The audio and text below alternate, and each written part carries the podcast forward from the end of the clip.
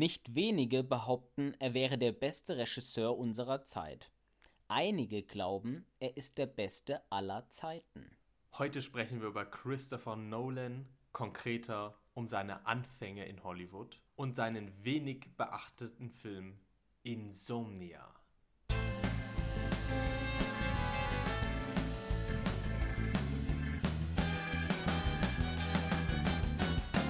MacGuffin, der Filmpodcast. Träume nicht dein Leben, sondern verfilme deinen Traum. Hey, hey, hey. Der Klassiker. Gut. Ja, Lars, ähm, was mich mal interessieren würde, ist, du bist jetzt schon seit Wochen am Drehen. Wie, wie geht's euch da?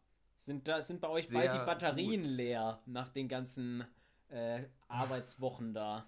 Äh, nee, im Gegenteil. Ich habe Muskelkater, aber nicht vom Drehen, sondern vom Fußballspielen. Wir haben uns mit den Beleuchtern getroffen, also die Aufnahmeleitung hat sich mit den Beleuchtern getroffen am Wochenende und wir haben Fußball gespielt. Ich habe mir fast beide Beine gebrochen und ich wusste gar nicht, dass man nach einem Fußballspiel Muskelkater im Bauch haben kann.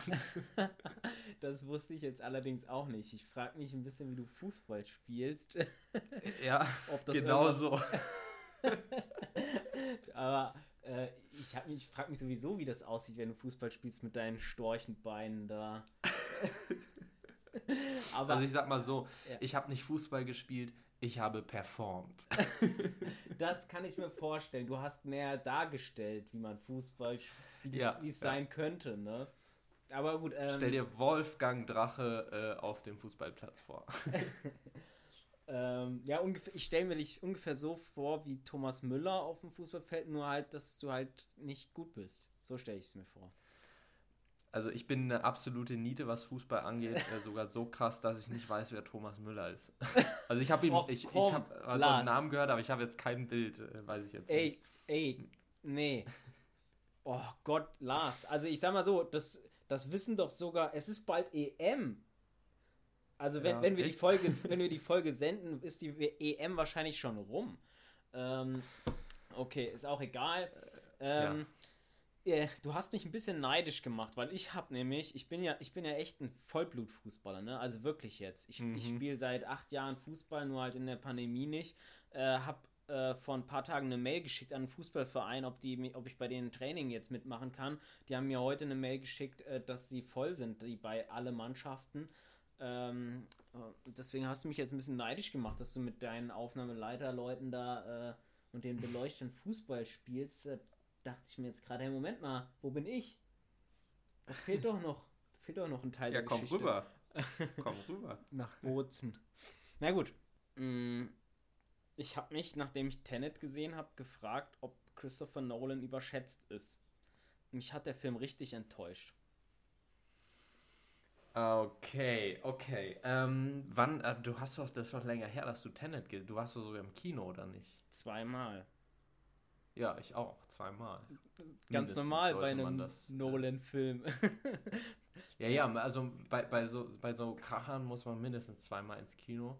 Äh, in, Inspector war ich, glaube ich, vier oder fünfmal. ähm, okay. Why?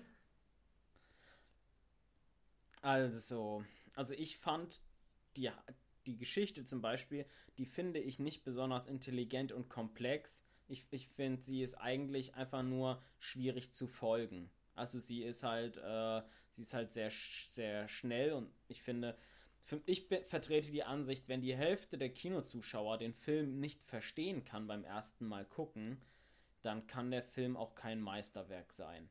Dann ist einer meiner Kritikpunkte, dass ich, äh, ich würde jetzt nicht behaupten, dass ich die schauspielerische Leistung schlecht finde, aber die Charaktere finde ich so unfassbar blass. Ähm, dann fand ich die Musik, den Soundtrack, den fand ich schon gut, so ist es nicht, aber den fand ich phasenweise, fand ich den zum Beispiel schlecht verwendet. Ähm, da gab es eine Szene, das fand ich so über, überspielt und über, übertrieben. Da hat der Antagonist, gespielt von Kenny Brannigan, hat, äh, ich glaube, seine Frau angeschrien. Und das fand ich schon nicht authentisch, wie er, ihn, wie er sie angeschrien hat. So von jetzt auf gleich. Welche, welche Szene meinst du? Weil da gibt es ja mehrere Stellen, wo der Ehemann die Frau anschreit. Ich weiß es nicht. Es war so. Äh, Auf dem Boot oder in diesem Lagerhaus? Im Lagerhaus. Ja. Und, und ich fand, und es kam, okay. für, es kam für mich aus dem Nichts, dass er sie so plötzlich so übertrieben anschreit. Und dann wurde das noch unterlegt mit der Musik mit so einem krassen Beat. Und das, ich fand's, mhm. ähm, ich fand das äh, nicht, nicht so gut. Und mhm. ähm, ja, also ich fand Tenet, mich hat es nicht, mich hat die Action hat mich nicht gecatcht, die Schauspieler, die, das, die Menschen, die Beziehung der Menschen untereinander hat mich nicht gecatcht. Die Story habe ich beim ersten Mal gucken nicht verstanden, beim zweiten Mal gucken habe ich es verstanden und dachte mir, ja, okay, das war's also. Ähm, mhm. Also ich, ich war sehr enttäuscht. Ich fand es ich fand's nicht genial, ich fand es nicht brillant. Ich muss dazu sagen, ähm, Interstellar habe ich gesehen und war total begeistert im Kino. Ich habe auch Dunkirk habe ich im Kino gesehen und bei Dunkirk bin ich der Meinung, ähm,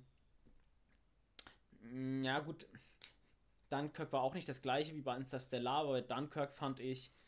Ja, Dunkirk kann man jetzt, ähm, der, das muss man so ein bisschen raushalten, ne? Das ist ja so ein, dieser Kriegsepos. Das ist mhm. ja also äh, sowohl bei, bei Inception als auch bei Interstellar und jetzt bei Tenet spielt ja Christopher Nolan äh, so ein bisschen mit der klassischen Dramaturgie und stellt sich auf den Kopf, spielt sehr mit dem Thema Zeit und Dunkirk ist ja nun wirklich klassisch so ein äh, Heist-Movie, nee, kein Heist-Movie, aber so ein, so ein Kriegsfilm halt wirklich. Man zeigt halt die Soldaten in, in Schlachten. Hm. Genau. Und, und da, und was mir halt bei Dunkirk gut gefallen hat, war, ich hatte halt das Gefühl, dass hier wirklich was Bildgewaltiges aufgebaut wurde. Und ich stelle mir vor, dass es ja. einen sehr realistischen Eindruck geliefert hat, was in dieser Zeit ja. dort passiert ist. Also ich hatte das Gefühl, hier ist etwas sehr realistisch nachgestellt worden. Und besonders geil fand ich das Sounddesign mit den Bombern, die darüber flogen mhm. und die Bomben. Das, das war so, mhm. das ist so ein bisschen eingebrannt in mein, mein Kopf. Ja, die haben ja für Dunkirk auch äh, auf IMAX gedreht natürlich und dann haben sie da auch echte ähm, Schiffsmodelle und Flugzeugmodelle abschmieren lassen und, mhm. und untergehen lassen. Und ich finde, das sieht man den Film an. Das ist also wirklich, man denkt, wenn man auch wirklich im IMAX-Kino sich das Ganze ansieht, man denkt halt wirklich, dass man ist ja gerade im Krieg so. Mhm. Und ich glaube, ich weiß, was du meinst mit, dass die Action und die Effekte dich bei ähm, Tenet nicht so umgehauen haben. Äh, ich dachte, also ich war enttäuscht von dieser Flugzeugszene. Die haben da ja eine echte leergeräumte 747 in so einen Hangar rein, rein rauschen lassen. Mhm. Aber das war wirklich so ein bisschen. Da hätte ich mehr erwartet. Ich kann gar nicht sagen, was, was mich daran stört. Ich, ich habe das, das halt Gefühl, so realistisch, dass man sieht, dass es ein leeres Flugzeug ist, ähm, was nichts mehr wiegt, so komplett nur noch die Außenhülle äh, und, und halt dann äh, in, so einen, in so einen Hangar ohne, in so einen vorpräparierten Hangar reinprescht. Also es ist ja alles echt gefilmt und das sieht man, dass es halt kein schweres Ding ist, was da reinkracht und äh, an Stellen explodiert, die vollkommen unlogisch sind. Das, also, also das, klar sind in den Flügeln die Tanks, aber das hat, die also, explodieren ja nicht sofort. Das habe ich zum Beispiel jetzt gar nicht so gemerkt, dass das Flugzeug leer ist. Was ich kritisiert hätte an der Szene ist, dass ich eher sagen würde, hier wurde ein riesengroßes Flugzeug ähm, in so ein was wie heißt wie ist der Name Hangar oder was hast du gesagt? Ja, in so ein Hangar. Genau. Hangar äh, äh, beziehungsweise crashen die es ja in diesen in diesen Tresor da von dem ähm, Bösewicht. Genau und ähm, ich hatte das Gefühl, das war es ging nicht, das war nicht nötig für die Story, sondern das wurde so ein bisschen gemacht, weil man es kann. Na? Ne? Hatte ich so das Gefühl. Mhm. Ähm, ja, also Tenet grundsätzlich, ähm, ich finde es ein super geiler Film, muss ich natürlich auch als Christopher Nolan-Fan. Äh, ich finde, der Film ist so ein bisschen vor seiner Zeit. Ich glaube, äh, dass wir in der Dramaturgie noch nicht so weit sind für solche Filme wenn, also ich finde es grundsätzlich schwierig, wenn die wenn überwiegend der Leute den Film erstmal nicht versteht. Ich habe danach aber recherchiert und ihn mir dann nochmal angesehen. Witzigerweise auch hier in Bozen letztes Jahr, als ich hier war. Ähm, und dann fand ich ihn noch geiler, wenn man dann wirklich versteht, was da passiert. Äh, und ich finde beispielsweise auch die Szene, wo der ähm, Typ seine Frau anschreit, auch in dieser Lagerhalle, mhm. Ähm, die finde ich beispielsweise super. Also mhm. das ist wirklich so, wieder so typisch Christopher Nolan. Er hält die Kamera drauf und zeigt eigentlich nur, wie jetzt gerade ein Ehemann seine Frau anschreit, aber mit dieser Backstory, dass der Typ sich da äh, sein Reichtum aufbaut, die Frau ähm, aus seiner Sicht nur ein Mitläufer ist, die Frau aber sich gar nicht für das Geld interessiert, sondern eigentlich ein ähm, Eheleben, ein funktionierendes, harmonisches Leben führen will. So vollkommen zwei verschiedene Wertesysteme, die da aufeinander prallen. Und das ist, äh, das war für mich tatsächlich echt auch ein Gänsehautmoment in, in dem Film. Hm. Interessant, dass du das nicht so siehst. ja, ja, ja, da, da haben wir andere äh, Ansichten. Also ich habe ich hab da jedenfalls ich hatte nie einen Zugang zu den Charakteren. Also. Die sind echt ein bisschen flach, muss, muss man sagen. Die Frau vor allem. Mhm. Also ist, ich, äh, ich fand jetzt die, die Schauspieler auch nicht schlecht. Also die Schauspieler, die hätte ich, würde ich jetzt mal sagen, die haben alles in allem souverän gespielt. Aber ähm, wenn du mich jetzt fragst, was ist das für ein Mensch? Alter, keine Ahnung. Äh, mhm. Könnte ich jetzt nichts zu sagen. Ähm, ja, und, und auch die, die, die Freundschaft zwischen Robert Pattinson und ähm, Washington da, dem Schauspieler. Ähm, ich hatte das Gefühl, ja, da war viel mehr gemeint, als man sehen konnte. Irgendwie, dass die sich richtig, dass die in der Zukunft irgendwie befreundet sind, schon viele Sachen zusammen gedreht haben, aber äh, davon hat man halt nichts dann, gesehen. Ne? Ja, ja, weil, weil eben, und das spielt sich ja dann im Kopf des Zuschauers ab, weil es eben in der Zukunft bzw. Vergangenheit, je nachdem an welcher Stelle des Films wir uns gerade befinden, äh, sich abspielt. Das heißt, das kann ja gerade gar nicht gezeigt werden und der Zuschauer muss es sich selbst ausmalen. Hm. Naja, gut. Also, ja, also in meinem Kopf hat Ob's es sich jedenfalls oder nicht, nicht abgespielt. Ähm, ich, ich muss auch ehrlich gestehen, es ist echt nicht der beste äh, Christopher Nolan-Film und so mindfuck-mäßig ist Inception da viel geiler drauf. Hm. Den man auch versteht beim ersten Mal sehen. Naja, gut, in, Inception. Ähm, ich finde Inception, also ich musste Inception auch zweimal schauen. Ähm, aber, aber den kann man beim ersten Mal schauen verstehen, das stimmt. Muss man halt, mhm. muss man halt aufpassen. Äh, ja. Das, äh, Sven, wir sind so ein bisschen von unserem Leitfaden hier abgekommen. Äh, kurz nochmal zu den News. Da habe ich einen äh, echt tollen Punkt hier notiert. Mhm. Und zwar Thema Kurzfilm. Du kennst meinen Film Rauchen kann tödlich sein. Mhm. Den habe ich gedreht im Jahr, war es 2014 oder 2015, so kurz vor dem Abitur. Ähm, und dann schnell geschnitten und fertiggestellt mit äh, Titelmusik von Hans Zimmer, dem Lieblingskomponenten von Christopher Nolan. Und seitdem habe ich, ich glaube, das war einer meiner letzten, in Anführungszeichen, Kurzfilme. Ich habe ja nie welche irgendwo eingereicht. Äh, es ist, eine, es ist lange her und wenn ich mir den Film heute ansehe, muss ich da auch schmunzeln. Aber es hat mich ein bisschen getriggert, als du mal gesagt hast, Lars, der Film ist auch nur ein bisschen gut, weil äh, Zimmermusik drunter oh, gelegt oh ist. Gott. Und da habe ich gesagt, okay, jetzt schaue ich mal äh, auf meine äh, 20.000 äh, Gigabyte Festplatten durch, ob ich irgendwo noch hier die ähm, Rohdateien habe. Und zack, ich habe sie gefunden und mir gesagt, so. Und jetzt mit dem Wissen, was ich heute habe, sichte ich nochmal das Material, gehe es durch. Das habe ich jetzt getan.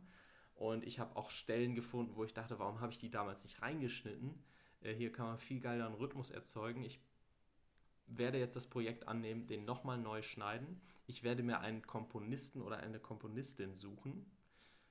Und Alexandra Stanosek empfehle ich.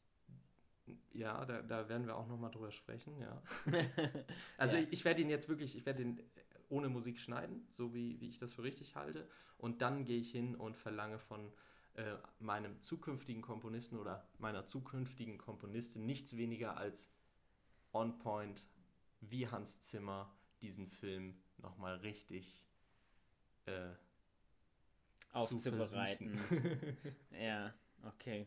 Ja, du, da bin ich gespannt. Ähm, auch, du hast ja auch gesagt, du möchtest den Film auch distributieren, hast du mal angedeutet.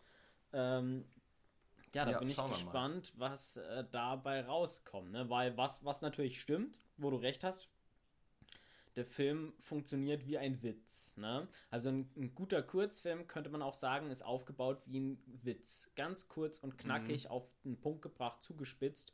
Und äh, so funktioniert der Film schon. Ne? Das kann man schon. Ja, sagen. Es, geht, es geht im Prinzip um einen Mann, der sich eine Zigarette ansteckt, obwohl er es nicht darf. Da steht ein Rauchen verboten Schild. Und dann stirbt dieser Mann tausend Tode. Oh, Major Spoiler hättest du jetzt sagen müssen. ich, äh, hier Lars kleine Anekdote am Rand, ne? Wir hatten ja äh, mit Ari Alexa, hatte ich ja, äh, Ari hatte ich gefragt, ob sie ähm, uns eine Kamera sponsern für meinen Film Serka. Ja. Und die haben dann gesagt, dass sie sich das durchaus vorstellen können bei einer Kamera, die sie nicht so oft brauchen und ob wir Interesse daran hätten, eine analoge ARRI-Kamera von ihnen zu, zu nehmen. Ähm, ich, ich fand's Gut, witzig. da brauchst du dann ja auch ein ganz anderes Team. Ja, ich habe dann gesagt, okay, schenkt ihr uns auch das Material? ja, da. das so viel kosten würde wie der Rest des Films, oder? Muss alle zehn Minuten die Kassette wechseln und dann muss es ins Kopierwerk. Hm. Naja. Ja, aber okay, dann würde ich einfach mal vorschlagen, also wir haben jetzt ein bisschen den Christopher Nolan kennengelernt, dann äh, würde ich mal vorstellen, vorschlagen, kommen wir jetzt wirklich mal zu dem Film Insomnia. Äh, das, Ach ja, das war stimmt. sein Film, den hat Darüber er gemacht nach Memento. Ja. Also das war, wenn ich es richtig sehe, es war sein dritter Film. Sein, ähm, sein dritter, dritter, also Following war schon Kinofilm, aber das, das hat er irgendwie mit 6000 Pfund selber produziert und gedreht und äh, irgendwie zwischen Tür und Angel realisiert äh, was ja ein Riesenerfolg war und deswegen äh, kam es zu Memento, deswegen äh, wurde er angesehen, wurde er gesehen, dann kam Memento und das war auch so eine Revolution äh, und dann durfte er Insomnia drehen. Aber war, ähm, war Following tatsächlich ein Erfolg? Ein Kinoerfolg? Ähm, also was heißt Kinoerfolg? Er ist ja, ich, ich meine, ich habe ihn nicht gesehen, den, den gibt es ja auch offiziell gar nicht. Den, den kannst du ja, glaube ich, nirgends so ansehen. Offiziell. Ich meine, jedenfalls. in der Mediathek von unserer äh, Universität gibt es den, glaube ich, sogar. What? Ich weiß es mal einen nicht. Link schicken auf jeden Fall. Ich wollte den auf jeden Fall mal sehen, aber das ist auf jeden Fall ein Film, den er irgendwie nur für 6000 Pfund äh, selber komplett, das sind auch irgendwie äh, die Hälfte der Schauspieler sind seine Familienangehörigen und die Wohnung von diesem Dieb, es geht ja, glaube ich, um so einen Taschendieb, hm. äh, ähm, das ist die Wohnung seiner Eltern oder so. Also ich hm. weiß nicht, ob man das wirklich als, als äh, richtigen Film ansieht. Also ich meine, es ist ein richtiger Film, der ja auch super erfolgreich war und angeblich so cool ist. Ähm, ich würde ihn mir gerne ansehen und, und dadurch hat er ja den Absprung geschafft durch diesen Film. Hm. Ja, das, also das beeindruckt mich, wenn ich ganz ehrlich bin. Ähm, ja, dass er es zum einen geschafft hat, mit 6000 äh, Pfund einen Langfilm zu produzieren und dass das sogar das Sprungbrett war, weil ich habe äh, kurze Ausschnitte gesehen und mhm. ich hatte das Gefühl, dass man dem Film anmerkt, dass es eben ähm, ja Amateur ist halt ist vielleicht nicht ganz fair, aber dass der Film nicht unter professionalen Bedingungen produziert wurde. Das kann man dem Film ansehen. Aber, mhm. ähm, und meine, meine Erfahrung ist, dass wenn man so etwas einem Film ansieht, dann, dann hören die Leute auch auf zuzuschauen. Also, also die, die stecken das dann auch in eine Schublade. Und bei Christopher Nolan hat es aber scheinbar trotzdem dazu geführt, dass er Memento machen konnte. Ein Film, der, glaube ich, äh, 7 Millionen Dollar immerhin Budget hatte, ja. Also, ähm, irgendjemand kam dann auf die Idee. Schon mal einen Schritt weiter. Ja, irgendjemand kam auf die Idee, mach doch mit meinen 7 Millionen, äh, mach, doch, mach doch mal einen Kinofilm damit. Und mhm. ähm, das ist schon nicht so einfach. Also, wobei man natürlich sagen muss, bei Found Footage Horrorfilmen ist es Teil Teil der, des Stils, dass es unprofessionell aussieht und deswegen sind die so erfolgreich oder sind so, wie sie sind, weil sie eben unprofessionell aussehen, das gehört dazu. Ich würde das also nicht komplett unterschreiben, nur weil irgendwas unprofessionell aussieht. Äh, es kann Teil de, des Stils sein. Aber ja. Ich habe ihn jetzt nicht gesehen, aber ich kann mir vorstellen, dass es ganz gut passt, wenn man einfach so äh, fast ähm, dokumentarisch so ein, ähm, da ist ja wohl viel Handkamera drin und wenn man da fast dokumentarisch so einen Taschendieb begleitet, dass es sogar passen kann. Ja, also verstehe ich schon, was du meinst. Wobei ich glaube, ähm, dass dass das halt kein, also es war halt kein Found-Footage-Film, ne? Also, nein, nein, ich, ich meine ja nur allgemein, dass, dass man nicht sagen kann, wenn das unprofessionell aussieht, dann ist es nicht gut.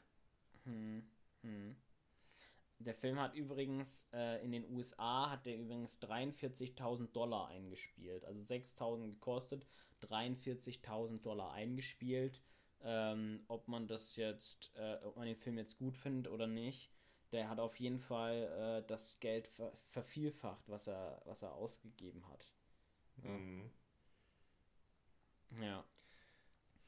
Äh, ja, ähm, und Insomnia war dann der Film, den er gedreht hat nach Memento. Memento war dann ja schon mal ein erster ähm, ja, Achtungserfolg. Ja, der hat eine Drehbuch-Oscar-Nominierung bekommen, Memento. Mhm. Und ist ja auch heute noch ein, ein unfassbar gefeierter Film, ein Klassiker. Ne? Kein Film hat eine vergleichbare Erzählstruktur wie, wie, wie Memento.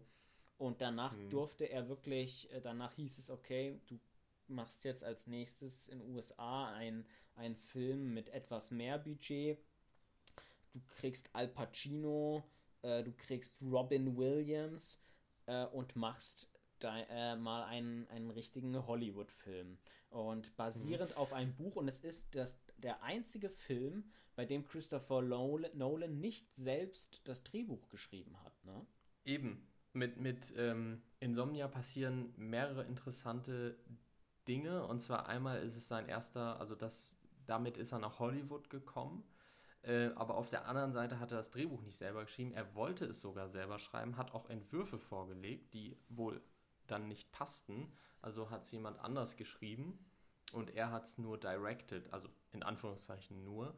Äh, und es war der Film vor Batman, äh, vor dieser Batman-Trilogie, die ja nun wirklich richtig abging.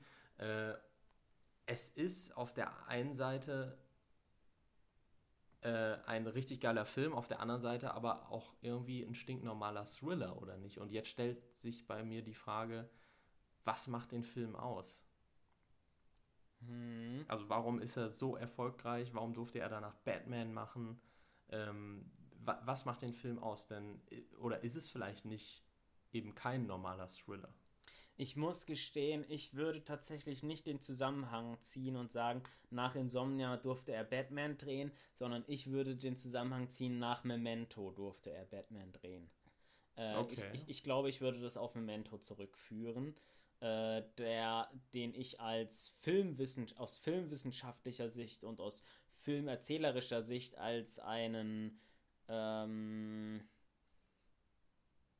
ja, als mh, mm, ich, ich für meinen Teil würde ihn nicht als Meisterwerk bezeichnen, aber man kommt nicht drum herum anzuerkennen, dass er ein Original ist und vielleicht auch eine Art Kultfilm. Mhm. Und ähm, ja, das, das ist meiner Meinung nach ausschlaggebend. Ich meine auch, dass ich gehört habe, dass man Christopher Nolan die Regie für Troja angeboten hat, er aber abgelehnt hat, weil er Batman zugesagt hat und stattdessen hat Wolfgang Pedersen, der deutsche Regisseur, dann Troja gemacht. Äh, das, ähm, und, und ich meine gelesen zu haben, dass Troja ihm angeboten wurde im Zuge von das Memento äh, okay. be beliebt war. Ja. Aber was man auf jeden Fall sagen kann, ich habe jetzt vor ein paar Wochen den Film Insomnia zum ersten Mal gesehen und ich war schon sehr neugierig. Ich habe alle Filme von Christopher Nolan gesehen, bis, gehabt, bis auf Following und Insomnia. Und ich mag Thriller. Ich bin jemand, ich mag es richtig äh, gepackt zu werden von Thrillern. Und der Film hat relativ schnell meine, meine Spannung äh, gegriffen. ich, ich habe gerne dem Al Pacino gefolgt und ich hatte dann auch das Gefühl, einer meiner Lieblingsthriller ist Sieben. Und ich habe auch tatsächlich Parallelen zu, zu Sieben gesehen. Ähm, und bis zu dem Moment, wo dann der Mörder, der kommt und, und es gibt diese Schießerei, äh, das war schon, äh, da habe ich mich wieder an Sieben erinnert. So eine ähnliche Szene gibt es auch in Sieben. Und aber dann, im, als der Mörder wirklich in den Film eintraf und ich wusste, Robin Williams ist der Mann, und als dieses Spiel begann, da war es für mich so, dass die Spannung hat für mich einen Einbruch bekommen.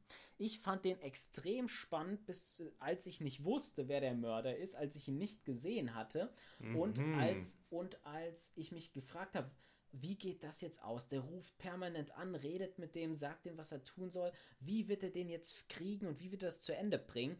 Und dann, als ich ihn gesehen hatte, war für mich ein Geheimnis gelüftet und für mich hatte sich eine Spannung gelöst. Dabei würde ich nicht sagen, dass der Film unbedingt weniger spannend wurde. Ich würde das ganz konkret auf mich beziehen, weil ich bin jemand, ich mag auch ein Stück weit das Genre des Whodunits, wenn es gut gemacht ist. Whodunit mhm. im Sinne von, wer hat's getan, ja? Wer war's? Ich mag dieses Geheimnis und dieses im Kopf des Zuschauers entsteht, das ist der Mörder, was ist das für ein Monster? Ich habe den noch nie gesehen und äh, diese ganze Fantasie, was ist das für ein Typ? Ich sehe nur seine Taten. Frage mich, was ist das für ein Mensch? Und, ähm, und da war, da, wie gesagt, ähm, war bei mir, äh, ist, ist es abgefallen, die Spannung. Wie war das bei dir, Lars? Ich muss ganz ehrlich sagen, ähm, ich feiere den Film genau dafür, weil er eben nicht nur ein klassischer Thriller ist, mit der Kommissar kommt und da passiert was und dann ermitteln die. Es ist auch kein klassisches Whodunit, beziehungsweise erst ist es so und dann kommt ein Plotpoint, beziehungsweise es gibt vier Plotpoints über den Film verteilt, die ich mir mal notiert habe. Und zwar, und das ist das, was den Film so geil macht, finde ich. Und zwar, man taucht in diese Welt ein und dann kommt der erste Plotpoint und zwar ist das Major Spoiler Alert. Und zwar ist das der Tod von dem Partner, wo man dann sagt, okay, äh, die ermitteln nach einem Mörder, aber jetzt hat er mal eben seinen Partner erschossen. Wie geht er damit um? Was passiert als nächstes? Plotpoint 2 ist dann ganz klar, ähm, äh, ist dann, wenn klar wird, dass die, seine Schülerin, also diese junge Kommissarin, anfängt, gegen den Kommissar zu ermitteln. Also nicht wissentlich, sondern einfach anfängt, da den Tod des Partners ähm, zu recherchieren und da zu ermitteln. Und der Zuschauer weiß ja, dass es der Kommissar ist. Also ermittelt sie gegen unseren Kommissar, mit dem wir ja zusammen noch den Täter suchen. Nächster Plotpoint ist dann, wenn wir auf einmal wissen, wer der ähm, Täter ist und äh, Täter und Kommissar einen Pakt eingehen wollen. Die treffen sich ja auf so einer Fähre und ähm, wollen das dann verheimlichen. Und da ertappt man sich dann selber bei, dass man da auf einmal dann hofft und, und auf einmal die Seiten wechselt und dann, und dann mit dem Kommissar hofft, dass das äh, gut geht, diese Lügerei, äh, dieser, dieses Lug- und Betrugsspiel. Mhm. Und ganz zum Schluss kommt dann nochmal ein Plotpoint, weil dann ein nochmaliger Wechsel zurückkommt zu Kommissar versus Täter. Und das, finde ich, ist auch das, was den Film ausmacht. Es ist weder ein klassischer Thriller, es ist auch kein klassisches Who Done It, sondern äh, weder noch, also es ist viel mehr. Mhm. Es ist irgendwie alles zusammen und, und äh, das macht den Film für sich dann auch aus. Mhm. Ähm, ich verstehe, was du meinst. Also es gibt ziemlich viele Plotpoints und er bricht nämlich auch die, die, das typische Whodunit-Muster. Also er ist, er ist in, mhm. aber ich würde schon sagen, er ist ich würde ihn als einen, einen Thriller bezeichnen. Ein, ja, ein, ich würde ihn schon als einen, als einen typischen Thriller bezeichnen, weil er diesen, den Thrill, den Moment der Spannung über den ganzen Film über äh, hält, im Prinzip, ja. ja. Aber ähm, er, was ihn außergewöhnlich macht, ist, dass er ähm, eben viele Dinge, äh, erwartbare Dinge bricht, die andere Filme vorher schon äh, gemacht haben. Da insofern ist es ein typischer Christopher Nolan, als dass er hier auch mal wieder ähm, das Genre nochmal äh, ausdehnt, die Grenzen des Genres. Ne? Und, mhm. und ich finde, man kann auch sagen, du hast ja die Plotpoints richtig aufgezählt.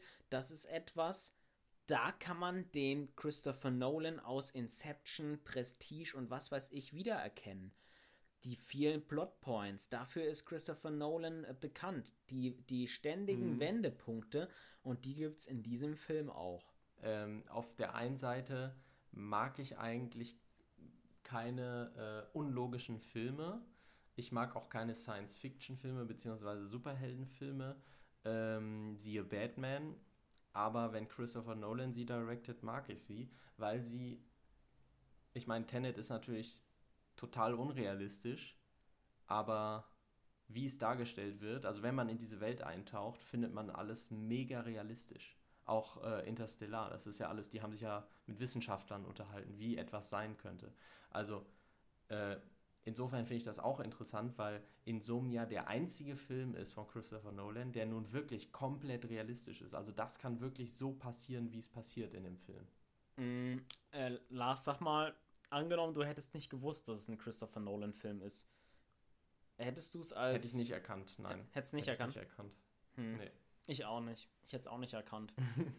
äh, was was natürlich mal wieder ein, ein Hinweis ist auf Christopher Nolan, ist seine Leidenschaft auch für Träume, ne? Für Traum, Men mm, Men Mentalität, ja. Erinnerungen. Ja. Ne? Ja. Psychologie vor allem auch. Hm. Da kann man ihn erkennen in der Thematik, dass das ist was, das, das ist einfach sein Thema, das interessiert ihn. Ja. Also, ähm, was ich, äh, also ich finde die Bildsprache relativ, verstehe mich nicht falsch, aber langweilig. Also es ist jetzt nicht so, wir haben bei Fight Club gesagt, es gibt Kameraperspektiven, wo man manchmal denkt, was war das jetzt? Ähm, aber hier ganz klassisch, Schuss gegen Schuss, es gibt Steadicam-Aufnahmen, ähm, Etablierer und halt einfach nichts Aufregendes.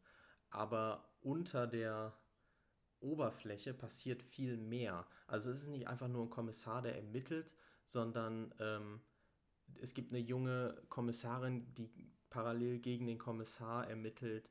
Äh, der Kommissar ermittelt gegen den Täter und verheimlicht aber etwas. Äh, der Täter selber wird erpresst, aber der Kommissar, äh, der Täter erpresst auch den Kommissar.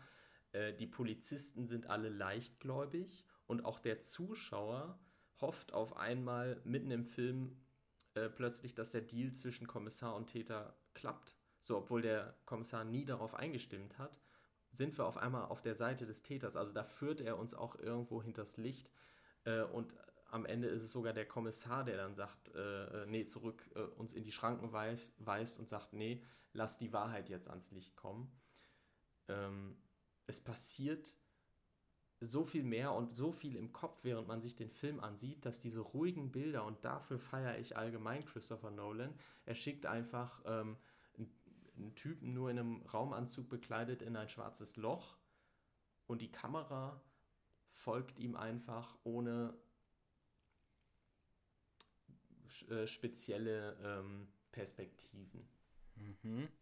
Aber, also ich, also wenn du das jetzt so sagst, ich, also bei Interstellar gab es Aufnahmen, die mir besonders aufgefallen sind. Oder, oder ja. ich, mich, ich erinnere mich jetzt an eine zum Beispiel, so eine ähm, POV aus dem Raumschiff raus. Also nicht, nicht aus dem Raumschiff. Ja, die haben, mhm so, so GoPro-mäßig haben ja, die genau. IMAX-Kameras auf die Raumschiffe geschnallt. Genau. Aber es ist jetzt nicht so dabei irgendwie, ähm, also gut, Handkamera gibt es in Interstellar auch viel, aber ich weiß nicht, wie ich das ausdrücken ähm, soll.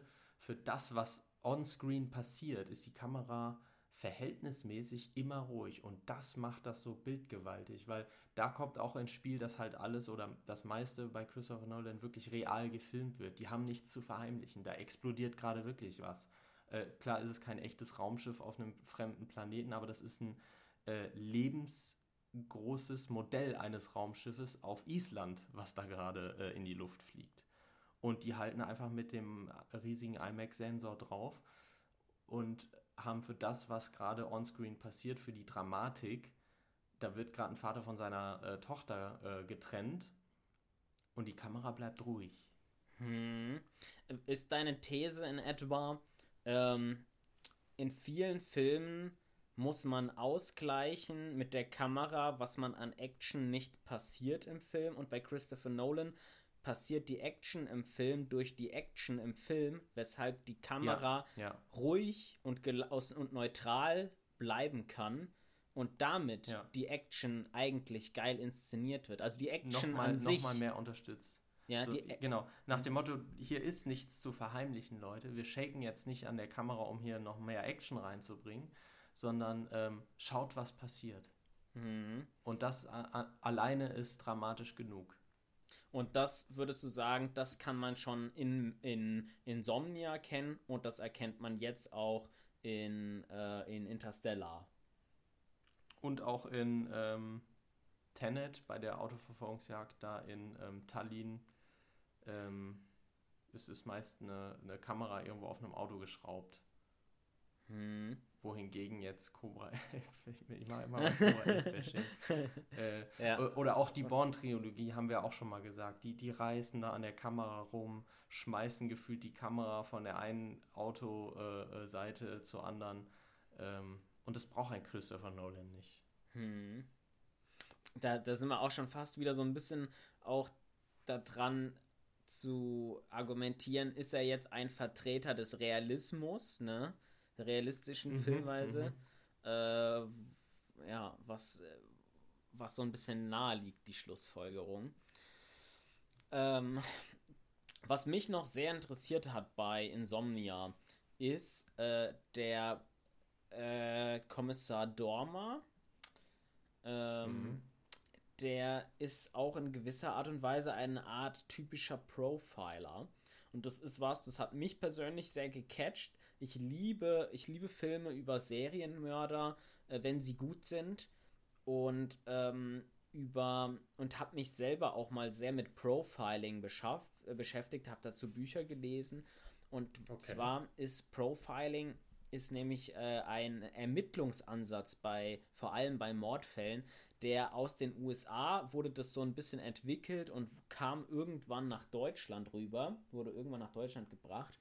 Und es ist ein anderer Entwicklungsansatz als der klassische Hauptkommissar. Und zwar untersucht der äh, Profiler weniger, er befragt eigentlich weniger die Leute, sondern er untersucht vor allem die Spuren, die Tatorte, die Leichen, äh, rekonstruiert das Tatgeschehen und zieht Rückschlüsse auf das Verhalten des Täters und im Zuge dessen auf, eine mögliches, auf ein mögliches Profil des Täters. Und das passiert Mhm. hier auch, das ist das Erste, was er macht, ähm, als äh, Commissioner Dormer dort ankommt. Er schaut, er sagt, ähm, ich würde gerne die Leiche sehen. Und ich wir wurde- haben die Leiche schon untersucht. Ja, aber sie, ähm, ich würde sie gerne selber sehen. Es steht doch alles in den Akten. Ich möchte sie selber sehen. Und dann sagt er, ich weiß nicht genau, sehen Sie das? Er hat ihr die Nägel lackiert. Ja, die Nägel können doch auch vorher schon la- lackiert sein. Nein. Schauen Sie hier, dies und jenes, sehen Sie das? Er hat sie danach erst. Der Mörder hat sie danach lackiert. Mhm. Und dann sagt er, okay, das ist ein Rückschluss auf das Verhalten. Und er ist, er ist jetzt kein klassischer Profiler, er ist auch ein typischer Kommissar. Er befragt auch die Leute. Aber das ist äh, das, äh, was ich zum Beispiel ziemlich interessant finde. In Deutschland gibt es das Profiling auch. Das wurde unter anderem durch Axel Petermann nach Deutschland gebracht, von dem ich zwei Bücher gelesen habe und dem ich auch auf der, Deutsch, auf der Frankfurter Buchmesse getroffen habe und mit ihm mich unterhalten habe.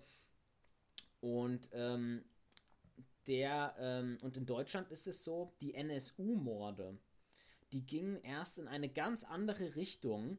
Und zwar hat man sofort gesagt, äh, ja, ich weiß nicht, ein Türke oder so wurde ermordet mit einer, mit einer Bombe. Ja, dann gucken wir jetzt mal sofort im, im Drogenmilieu. Was ist denn, da ist doch ganz klar, die ganze Ermittlung ging in eine Richtung und dann gab es einen Profiler, der sich die ganzen Unterlagen angeschaut hat, die ganzen Spuren und gesagt, nee, nee, stopp, stopp, stopp. Ihr müsst in der rechten Szene suchen. Ihr seid auf dem fa- falschen Dampfer. Und erst durch diesen Hinweis gingen die äh, Ermittlungen endlich in die richtige Richtung. Ähm, und das sind quasi die Ermittler, die quasi anhand von den Spuren, anhand von den Akten ganz genau analysieren, äh, was für eine Richtung hat das eigentlich, diese Indizien? Aus welcher Richtung kommt das eigentlich? Was für ein Mhm. Verhalten sehen wir hier? Was für ein Täterverhalten sehen wir hier? Und ähm, genau, das, das äh, fand ich, sowas finde ich immer spannend, wenn sowas thematisiert wird. Mhm. Ja, ich bin ja ein, ähm, auch ein Thriller-Fan, vor allem Spionage-Film-Fan. Also grundsätzlich ist bei so äh, solchen Genres, bei Profiling oder auch bei Spionagefilmen immer schwierig, Emotionen mit reinzubringen, beziehungsweise die Frage ist, wenn man jetzt wirklich nur Ermittlungen zeigt, wie ein Kommissar äh, da so ein Profil erstellt, wie er Akten durchwälzt, würde wahrscheinlich ein langweiliger Film dabei rauskommen. Wir brauchen echte Emotionen und die Frage ist, wie wir die reinbekommen. Und Sven, was würdest du sagen, ist jetzt in Insomnia, wie schafft Christopher Nolan es, realistisch äh, eine Ermittlung zu zeigen, dabei aber trotzdem Emotionen im Film zu haben? Also ich würde sagen, was bei dem, was emotional den Zuschauer catcht, ist tatsächlich die schauspielerische Leistung von, von dem, ähm, von Al Pacino und Kommissar Dormer, äh, an dem wir sehr nah dran sind und der halt durch die Schlaflosigkeit, dadurch, dass es immer hell ist in Alaska in der Zeit, ähm, sehr, dass, dass er sehr ausgelaugt ist. Und ich finde, also ich, mir ging es so, dass ich relativ schnell Sympathien hatte mit ihm, weil man relativ schnell merkt, er ist hier, er ist hier der, eigentlich der Vollprofi, er ist der, der wirklich Ahnung hat von Ermittlungen. Man leidet so ein bisschen mit ihm. Und das Spiel von, von Al Pacino, man kann sich da komplett drin abtauchen, weil er das so. Man hat in jedem Moment das Gefühl, er ist komplett fertig mit der Welt. Er mhm. ist, er ist, er ist, er ist einfach nur wach. Das ist aber auch, und das ist alles. Er, ist, er, er bleibt wach. Und ähm, da finde ich, entsteht die meiste Emotion. Und, und, und alle Spannung in dem Film wird, wir schauen alles durch seine Augen. Also wir erleben, wie er seinen Freund erschießt. Wir erleben, wie er die ersten Spuren entdeckt bei der, bei der Leiche und die ersten Indizien. Wir erleben, wie er angerufen wird nachts ähm, beziehungsweise tags, wie auch immer, vom Mörder. Wir erleben, wie er, äh, wie er unter Druck gesetzt wird, erpresst wird. Und er ist so ein bisschen ähm, durch ihn entsteht für mich so die Emotion. Ja. Vollkommen richtig. Ich glaube aber, das beginnt schon viel früher und zwar im Drehbuch. Ähm, und zwar ist der Täter ja allgemein klar. Es ist dieser verrückte Autor äh, und der hat jemanden umgebracht und deswegen ist er böse. Ähm, wir identifizieren uns aber mit dem Kommissar und fühlen uns mit ihm zusammen sogar stellenweise äh, schuldiger als der eigentliche Täter im Film. Weil jeder Mensch, äh, behaupte ich jetzt mal, schon mal irgendwas ohne Absicht getan hat, was für jemand anderen äh, schwere Folgen gehabt hat. Also in mhm. welchem Ausmaß jetzt auch immer, natürlich äh, schießt man nicht rum und trifft auf einmal seinen Kollegen, aber dieses Gefühl, dass man etwas ohne Absicht tut und damit jemandem schadet mm. und das mhm. eigentlich gar nicht wollte, das glaube ich in der einen oder anderen Form kennt jeder. Und deswegen ähm, fiebern wir so krass mit, weil wir wissen, wir sehen, eigentlich ist der Kommissar nicht böse und es war ein Versehen. Er wollte eigentlich den Täter schnappen, aber wir fühlen uns und da führt uns Christopher Nolan ein bisschen hinters Licht, teilweise äh, auf der Seite des Täters, der ihn ja auch äh, irgendwie stellen will, den Kommissar. Mhm. Mhm. Äh, wir, wir fühlen uns als Kommissar mit dem Kommissar teilweise schuldiger als der Täter. Und das ist für mich immer so, wenn, wenn Film jemanden zum Nachdenken anregt, äh, und vor allem ist das ja höchst emotional, so, so, so eine, er trifft da ja Entscheidungen, soll ich mich jetzt stellen, weil er wird ja schon vorher irgendwie äh, wegen Unzucht ähm, bei der Polizei irgendwie äh, mhm. äh, nicht gemocht. Also es gibt Untersuchungen gegen ihn, ne? Äh, es gibt, es gibt Untersuchungen gegen ihn, genau. Also äh, das, das finde ich äh, stark. Jetzt weiß ich auch schon nicht mehr, was ich sagen wollte. Ich, ähm, wir sind total ich, emotional mit dabei. Hm. Ich kann vielleicht auch noch hinzufügen bei dem, was du auch gesagt hast, äh, dass jeder von uns hat schon mal einen Fehler gemacht und, ähm, und leidet da so ein bisschen äh, äh, mit. Und ich finde, was auch ganz schlimm ist, er weiß es auch gar nicht mehr genau, ob da eine Absicht dahinter gesteckt hat. Ne? Ja, und, ja, mhm. ähm, und das ist auch etwas Quälendes, etwas Quälendes, zu sagen, ich kann mich nicht zu 100% erinnern. Stell dir vor, du kannst dich, du hast irgendeine Gedächtnislücke, man kann dir alles nachsagen. Du hast dort, was weiß ich, du hast dort jemanden geschlagen, du hast dort jemanden erschossen, du hast dort dies und jenes gemacht und du kannst, du kannst nicht sagen, nee, das ist auf keinen Fall passiert, äh, sondern du hast dort einfach keine, keine klare Erinnerung mehr. Das ist, das muss furchtbar mhm. sein. Mhm. Ähm, ja, also, das stimmt. Dadurch, ja, dadurch leidet der Zuschauer mit ihm. Und, und, und was auch ein interessanter Punkt ist, du hast auch gesagt, man, man, man ähm, fühlt sich fast noch schuldiger als der Mörder. Was ich immer mal wieder ganz genial finde, ist, wenn in einem Film eigentlich ganz klar ist, wer ist hier der Gute und wer hier ist hier der Böse, aber man kann den Bösen irgendwie verstehen und man weiß, doch, ich weiß schon, wie er denkt. Es ist schon irgendwie, mhm. ich, ich kann das schon nachvollziehen, wie er denkt. So ist es nicht. Und das ist bei Robin Williams ja auch so, ne? Er begründet das ja auch. Und er ist, ganz ehrlich, der Schauspieler und halt auch so, wie er die Rolle spielt und alles, der hat auch teilweise sympathische Züge, ja. Voll. Und es gibt auch Szenen, da, da identifizieren wir uns mit dem Täter in dem Film. Hm.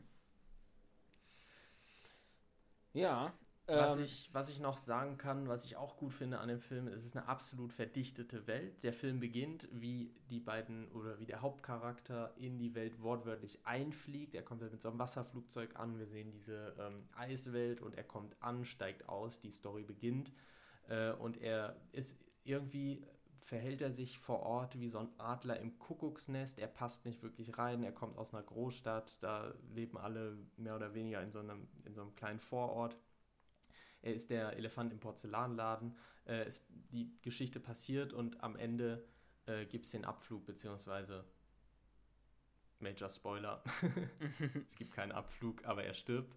Ähm, und der Film äh, spielt mit regionalen Gegebenheiten, was wir ja auch schon mal erwähnt haben. Also es wird nicht äh, dunkel, die Leute sind so wie sie sind. Jeder zweite ist Fischer. Es gibt die Dorfkneipe, wo jeder jeden oder wo die Wirtin jeden kennt.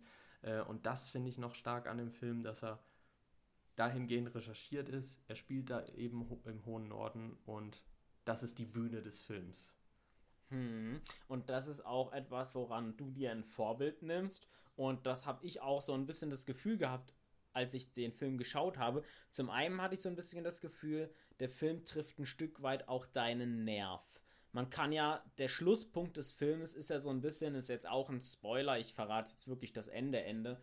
Äh, er hat mal einen Fehler gemacht. Er war, er hat ähm, illegale Beweismaterial, illegal Beweismaterial gefälscht, sagen wir mal, um einen Mörder, der wirklich Mörder war, ähm, hinter Gitter zu bringen.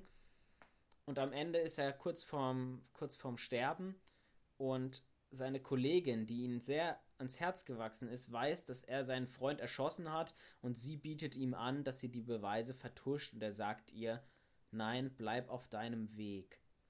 Und ähm, das da hatte ich so das Gefühl, das ist so ein bisschen, das ist die Botschaft, die uns hier gerade gesagt wird des Films. Da, das fasst den Film eigentlich so ein bisschen zusammen. Und ja. Ähm, ich hatte das Gefühl, als ich den Film geschaut hatte, dass der Film auch ein Stück weit einen Nerv von dir trifft, ja. Das ist, eigentlich ist es auch so ein bisschen Charakterart, die du wirklich äh, gerne hast und habe auch Parallelen zu einem Herzensprojekt von dir erkannt, zu einem äh, Charakter, der auch ein, ein ähm, Verfechter für Gerechtigkeit ist, der alten, einer der alten Schule, ja, ja. der da, der auf die Schnauze bekommt, weil er es, der immer wieder auf die Fresse kriegt, weil er nämlich unbequem ist, weil er sich nicht beugt, weil er nicht korrupt ist. Äh, und hatte so das Gefühl, diese Kerngeschichte und dieser Charakter, das ist auch was, womit du dich sehr identifizieren kannst, oder? Ja. ja. Ich, ich sag Sachen geradeaus raus. Wie, wie bitte? Und das ist nicht immer, ich, ich sage Sachen einfach geradeaus raus und das ist nicht immer angenehm. Äh. ja, okay. Ja, Äh, ansonsten. Ja. Ähm, so viel mal zu einem Christopher Nolan-Film, der tatsächlich immer untergeht. Also wenn man sich jetzt Bestenlisten anschaut von Christopher Nolan oder, oder irgendwelche Filmbesprechungen von Christopher Nolan, Insomnia geht tatsächlich immer unter. Äh, meine Meinung zu dem Film ist, wer Thriller mag, der kann sich den mal anschauen. also ich finde den Film, ich, ich finde den Film gut. Ähm, man, man erkennt ihn nicht sofort als Christopher Nolan-Film. Und wenn jetzt die Leute anfangen mit, oh, Inception ist so toll, aber Interstellar ist noch etwas besser oder mir gefällt The Dark Knight besser, dann kommt Insomnia halt nicht vor, ja. Aber ähm, ist ein absolut, gut, absolut guter Thriller. Wer darauf steht, ähm, der äh, hat eigentlich keinen Grund, ähm, sich das nicht anzuschauen. Da merkt man auch, dass Christopher Nolan auch einfach ein guter Regisseur ist, der nicht immer 100 Millionen gebraucht hat, um gute Filme zu machen. Mhm. Sondern der, mhm. hat, der hat angefangen, der hat, sich, äh, der hat sich Stück für Stück hochgearbeitet und die Filme hatten ihre Qualität. Mhm. Und man muss nicht unbedingt äh, ins All fliegen, um, äh, um die krassesten Dramen zu zeigen, denn die emotionalsten Dramen spielen sich manchmal auch einfach hier auf diesem Planeten ab, zwischen mhm. uns Menschen. Mhm. Das ist witzig, dass du das sagst. Ähm, Karl Marziniak, ein Kameramann, den ich so ein bisschen auch als eine Art Mentor von mir bezeichnen würde, der hat mir auch gesagt, äh, Sven, spektakulärer, größer, effektvoller, erlebbarer, äh, das sind alles Kategorien, die ein Film äh, nicht unbedingt besser machen. Ähm, mhm. Interessant sind Filme häufig, die es schaffen, im Kleinen einen Film intensiver zu machen. Wenn du jetzt sagst, oh, ich brauche noch mehr Effekte, oh, ich brauche, es muss noch größer sein, noch, noch bombastischer, das wird einen Film nicht besser machen. Also das, das, ähm, das ist Popcorn-Kino. Filme, die mit die besser werden, dass, dadurch, dass man Popcorn dazu isst, aber besser wird der Film, wenn du im Kleinen die, die zwischenmenschlichen Beziehungen, da, da kannst du, kann man Filme noch sensibler, noch, noch, ähm, noch besser machen, dass sie unter die Haut gehen. Mhm. Obwohl man natürlich sagen muss, dass Insomnia kein kleiner Film war mit irgendwie 40 Millionen. Ähm Im Vergleich zu Tenet, kleiner Film. Im, im ja, das stimmt natürlich. Aber zum Thema kleiner Film und äh, da, wo wir stehen, äh, wir machen noch sehr kleine Filme und haben vielleicht noch keine 40 Millionen zur Verfügung, Sven. Äh, wir wollen in der nächsten Folge mal über deinen kleinen Film reden. Genau. Über meinen ähm, Fantasy-Kurzfilm Serka, der ja, der für mich, für mich war es ein sehr großer Film. Ähm, davor hatte ich einen Film gedreht, einen Kurzfilm, da hatte ich so ein 15-köpfiges Filmteam, so 12- bis 15-köpfiges Filmteam, die hatten vier bis fünf Drehtage. Und ähm, bei meinem jetzigen Projekt ähm, hatte ich dann ein 30-köpfiges Filmteam und da haben wir elf Drehtage nachts im Wald gedreht. Und für mich war es auf jeden Fall die größte eigene Regieerfahrung. Und genau, mehr dazu erfahrt da gibt's ihr. viel zu erzählen. Ja, mehr. Es gibt noch viel mehr Geschichten, als wir euch auch verraten können in dem, in dem nächsten Podcast. Aber in der nächsten Folge kriegt ihr auf jeden Fall schon mal einen, einen guten Einblick. Dann würde ich sagen, bis dahin. Dann macht's gut, bis bald. Ciao.